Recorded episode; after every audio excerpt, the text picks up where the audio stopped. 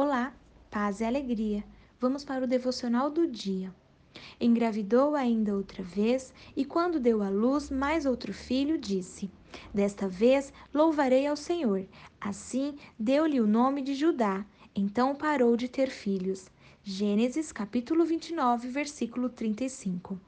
Quero compartilhar com vocês a história de Lia, a irmã mais velha de Raquel. Lia foi a primeira esposa de Jacó, só que ela não era a primeira opção dele. Ele amava Raquel. Por conta disso, depois de sete anos de casados, Jacó se casou com sua amada, a quem sempre desejou. Eita, parece novela. Durante todo o seu casamento, Lia amou Jacó e se submeteu a ele. Ela sabia que não era amada e infelizmente parecia estar sob constante comparação, o que de certa forma era guerra contra sua irmã, que era bonita e desejada. Mas o Senhor sabia quem ela era. Lia não estava escondida do olhar cuidadoso de Deus. Deus, em sua infinita bondade, a presenteou com nove filhos. Seis deles eram das doze tribos de Israel e dois filhos de escravas. Calma. Naquela época, era normal uma serva se deitar com seu senhor a pedido de sua esposa. Até sua terceira gravidez, ela pensava e esperava que seu marido a amasse, uma vez que ela tinha dado filhos a ele e sua irmã até o momento não.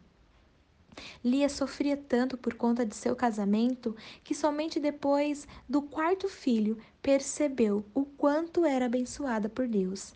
Então deu o nome de Judá, que significa louvor ou gratidão, ao seu filho. A cada nascimento, Lia expressava seus sentimentos que resultaram nos nomes.